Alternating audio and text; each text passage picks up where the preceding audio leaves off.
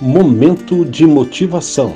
O assunto agora é planeje. Você sabe o que vai acontecer amanhã? Claro que você não pode ter certeza, mas com um planejamento cuidadoso, você terá uma ideia muito mais próxima da realidade. Você às vezes se pergunta o que fazer a seguir? Com um bom plano, você gastará menos tempo pensando e mais tempo pensando.